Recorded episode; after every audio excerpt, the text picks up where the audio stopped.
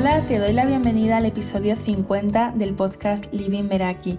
Yo soy Esther, la voz de este podcast para el diseño de una vida en tus propios términos, donde te invito a experimentar a través de propuestas prácticas para que te quedes con lo que te sirva y descartes lo que no. Te acompaño a través de experiencias Meraki de coaching y me puedes encontrar en Instagram como lady.meraki y también en la comunidad Meraki del email a la que te puedes suscribir descargando la guía gratuita Tu mañana en tus términos para crear una rutina de mañana que funcione para ti.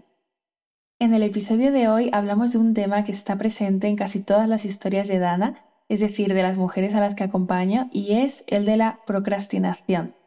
La realidad es que procrastinamos y mucho, tendemos a buscar el bienestar inmediato y evitar lo que tenemos delante, ya sea una decisión, una tarea, una conversación y la emoción que nos genera. Y cuando buscamos estrategias para dejar de hacerlo, a menudo nos encontramos con tips relacionados con productividad enfocados en cómo eliminar la procrastinación a través de la gestión del tiempo y de las tareas, que en muchos casos pueden ser útiles y al mismo tiempo no se están enfocando en la raíz ni se aborda desde las emociones. Vamos a aterrizar la procrastinación desde ejemplos prácticos, tanto de Dana como otros que habéis compartido conmigo a través de la cajita de stories de Instagram hace unas semanas. En una de mis sesiones con Dana me dijo que no tenía duda de que su problema era la procrastinación. Me decía, Esther, lo procrastino todo, antepongo cualquier tarea sencilla a lo que realmente importa. Muevo en el calendario la misma tarea durante meses. Me propongo los mismos objetivos todos los años. Mis días se llenan de tengo que hacer esto. A veces me motivo y me creo capaz, pero de pronto me convenzo de que la mejor opción es hacer otra cosa. Y así pasan los días viviendo en bucle. En ese momento, Dana no sabía que procrastinar no era un problema, sino un síntoma. ¿Y qué es la procrastinación? No es un problema como a menudo lo definimos o lo asociamos a, nosotras mismas, sino un síntoma de que has asociado a hacer algo más dolor que no hacerlo.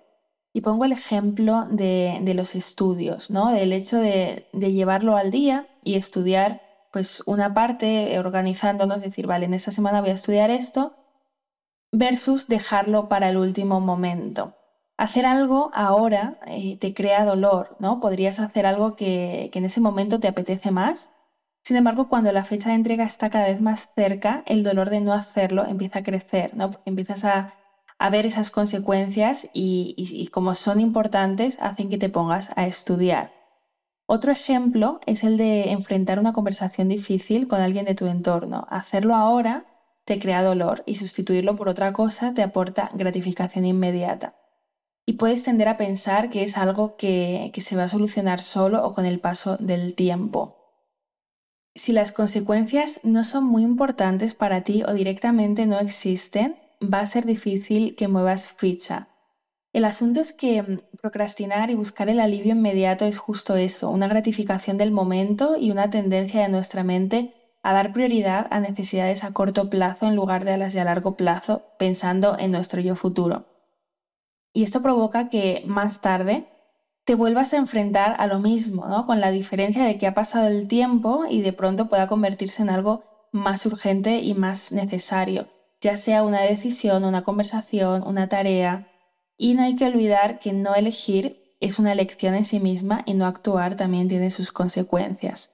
Y ese alivio temporal que sentimos cuando procrastinamos es el que retroalimenta el círculo. En el presente te estás sintiendo recompensada cuando procrastinas y eso te lleva a volverlo a hacer.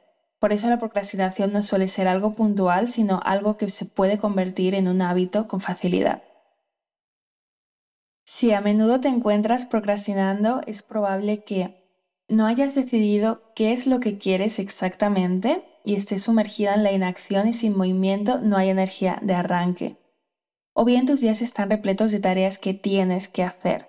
Y a menudo detrás de un tengo que le sigue un no lo haré porque realmente no es lo que quiero hacer. También es posible que tu estado emocional no esté alineado con aquella acción que quieres hacer, ¿no? Por ejemplo, el momento en el que terminas de comer, eh, la hora de la siesta, la noche, cuando ya llevas eh, todo el día haciendo otras cosas, o bien te sientes cansada y con falta de energía y este es el estado que predomina en tus días. Sin energía, sin los básicos de sueño, ejercicio, alimentación, descanso, de entrada nos va a resultar bastante más difícil tomar acción. Cuando indagamos en la procrastinación y en de dónde viene y qué podemos hacer con ella, el trabajo previo es observar qué significados ha creado nuestra mente inconsciente, es decir, a qué tiene asociado dolor. Y de ahí convencer a nuestra mente de que quedarse en la inacción tal y como estamos es mucho más doloroso que no dar ese paso, para que así la mente acepte ir hacia la acción sin poner resistencia. Puede ser que no queramos hacer determinadas tareas porque no nos gustan, y aquí voy a empezar a utilizar ejemplos que me disteis en la cajita de Instagram, como la colada, la limpieza de la casa. También puede haber otras tareas que te despierten emociones relacionadas, como puede ser la creación de un proyecto, una presentación, porque aquí aparece la duda, la inseguridad, el síndrome del impostor, el perfeccionismo, o bien empezar a escribir un libro por pensar en cómo lo van a recibir las personas el día que lo lean o pensar que no eres lo suficientemente buena para hacerlo y entonces la consecuencia es procrastinar. Otro ejemplo es de alguien que me cuenta que esto le pasa en lo personal y en lo laboral cumple más. Y aquí puede que las consecuencias de no hacerlo no sean relevantes a corto plazo. Y ahí es cuando creamos esa montaña de pendientes personales de diferente naturaleza, como revisiones, hacer cambios, arreglar cosas, gestiones, trámites. Y aquí van algunas de las razones por las que procrastinamos. La primera es la que ya hemos visto y es que la tarea en sí no te gusta y por tanto no la quieres hacer. Otra es no saber exactamente de qué pasos se compone una tarea. Esto es muy habitual y nos abruma y aquí sí que es efectivo abordarlo desde el área de la productividad y la organización, definiendo la tarea en pasos muy pequeños, porque no es lo mismo escribir en tu agenda que de 10 a 2 vas a mm, crear tu nuevo podcast a escribir guiones de lo que se compone esa acción. Por ejemplo, definir el título, la duración de los episodios, crear el diseño de la portada, hacer un brainstorming de temas para los próximos meses. Estas tareas son más asumibles. Otra razón es no saber llevar a cabo la tarea, no saber cómo hacerlo, ¿no? Por ejemplo, en el ámbito laboral, si necesitas encargarte de, un proyecto, y no es que no sepas en sí los pasos, sino que tienes confusión de cómo se hace, miras la tarea por todos lados, te resulta difícil y en consecuencia acabas procrastinando. Otra razón es necesitar de otras personas para poder llevar a cabo la tarea. Siguiendo con el ejemplo anterior, para hacer tu trabajo puede que necesites hablar con personas previamente, que te aporten información, que esto sea un proceso que va en cadena y que no dependa solo de ti. Y a veces lo que simplemente no quieres hacer no es la tarea en sí, sino lo que supone hablar y contactar con esas personas primero. Otra razón es que no importe si esa tarea se hace o no, son estas tareas que Puedes procrastinar por mm, semanas, meses y si no se hacen, pues a priori no ocurre nada. Entonces directamente elegimos no enfrentarnos a ella.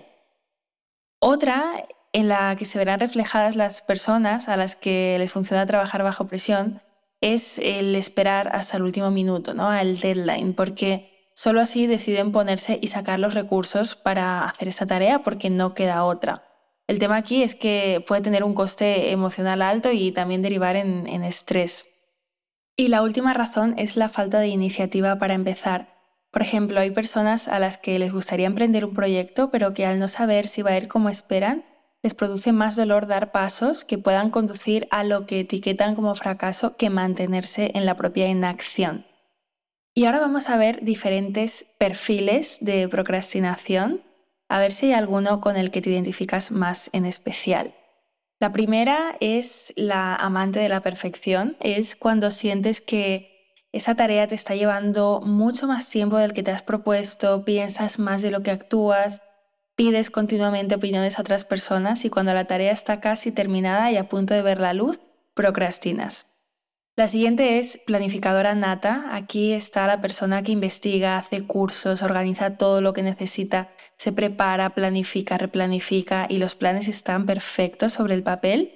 Y justo antes de empezar a ponerte con ello, cuando el calendario te avisa de que es el momento, te sigue faltando claridad y procrastinas. El siguiente es esas personas eh, que tienden a irse hacia otras tareas productivas o, no productivas, ¿no? Cualquier tarea que parezca urgente, que no importante, de pronto parece convertirse en la mejor de las ideas, ¿no? Ya sea hacer una compra, ordenar un cajón, hacer una búsqueda en internet, preparar algo de comer, ver un vídeo pendiente, o también pueden ser tareas improductivas, ¿no? Como hacer scroll infinito en Instagram, ver series y evadirse eh, por cualquiera de las, de las formas que, que existen y cuando toca sentarse a hacer eso que es importante y te lleva a marcar la diferencia de verdad, procrastinas. Aquí la dificultad es que hay infinitas acciones sustitutas mm, potenciales que pueden ser formas de procrastinación y por eso la solución tiene que ser interna y no depender de algo externo. Y por último está la buscadora de inspiración. Aquí te has propuesto ponerte con esa tarea y cuando llega el momento te dices a ti misma que necesitas estar inspirada y motivada primero. Si la inspiración no llama a tu puerta en ese momento, procrastinas. Y aquí creamos otro círculo vicioso en el que tal vez nunca encuentres el momento adecuado y la tarea se procrastine continuamente. La inspiración y la motivación aparecen cuando te pones en movimiento y no al revés. Bien, y en este punto ya sabemos que no se trata de eliminar la procrastinación de raíz de tu vida, porque si la causa de fondo sigue, la procrastinación aparecerá. ¿Cuándo y cómo podemos abordarlo desde las emociones o desde la productividad? Primero tenemos que darnos cuenta de que en la procrastinación están involucradas las emociones y la solución no pasa únicamente por cambiar la manera en la que nos organizamos, aprender a gestionar el tiempo o aprender estrategia, sino que tiene que ver con regular emociones de una forma diferente. Porque cuando estamos inmensas en este bucle de la procrastinación, a menudo tiene que ver con la manera en que gestionamos pensamientos y emociones que aparecen alrededor de esa tarea. Por tanto, la procrastinación es la manera en la que estamos enfrentando emociones que son desafiantes para nosotros y estados de ánimo que no nos agradan, ya sean el aburrimiento, la frustración, la inseguridad. ¿Qué es lo que podemos hacer aquí?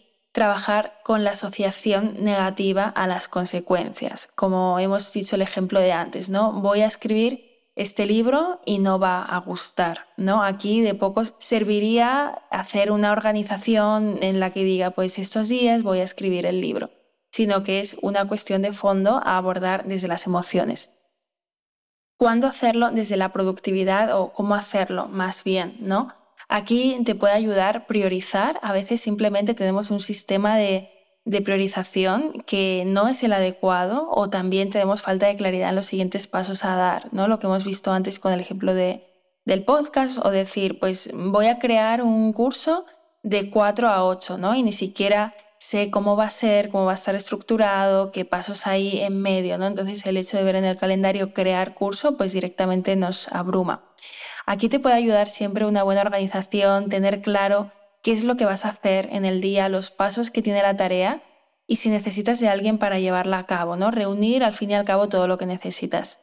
Y antes de ponerte con una tarea pesada, observar tu estado emocional, ubicarla en momentos del día en donde tengas más energía, también cuidar de tu energía diariamente, ¿no? Y, ahí tomar acción sin, ponernos a, negociar con la mente. También te puede ayudar crear un ritual para aquellas tareas que te resulten pesadas, pero que necesites hacer de manera recurrente, ya sea cada semana, cada mes. Por ejemplo, em, reunirte con tus finanzas, ¿no? Aquí te puedes poner una vela, un aroma que te guste, música para conectar con el momento y poder hacerlo más amigable. Y aquí necesitamos identificar cuándo la procrastinación está ligada a la gestión emocional y cuándo con la productividad para ver desde qué vía abordarlo. Y bueno, también puede suceder que no tengamos que hacer esa tarea ahora mismo, ¿no? Porque no hay consecuencias negativas si, si lo posponemos. Y aquí dices, ¿por qué voy a hacer algo que, que puedo hacer mañana u otro día? Aquí sería entrar en, en valorar en qué momento lo quiero hacer, aunque se trate de agendarlo a, un mes vista o al tiempo que sea, pero desde luego que va a desgastar mucha menos energía asumirlo, ponerlo en, un lugar más avanzado en el tiempo, en el calendario, y no tener que estar lidiando con, con arrastrar ese evento en el calendario o en la agenda semana a semana si sabemos que, que simplemente no lo vamos a hacer porque no es prioridad. Y para terminar, vamos con la propuesta práctica de hoy, donde te animo a tomar nota sobre en qué te has visto más identificada en este episodio y a traer al papel todo lo que estás procrastinando actualmente, de forma puntual o habitual y que te está quitando energía mental. Observa qué ocurre unos segundos antes de procrastinar y pregúntate qué asociaciones tienes en aquello que procrastinas más a menudo y si necesitas abordarlo desde la productividad o desde la gestión emocional. Y si consideras que la procrastinación está muy presente en tu vida y quieres indagar qué asociaciones hay en ti y desde dónde abordarlas, te animo a reservar una sesión de descubrimiento conmigo. Es gratuita y tienes el enlace en las notas del episodio y también en mi bio de Instagram, lady.meraki. Como siempre, si te ha gustado el episodio, te animo a compartirlo, a comentarlo, a valorarlo en Apple Podcast. Nos escuchamos en el próximo. Hasta pronto.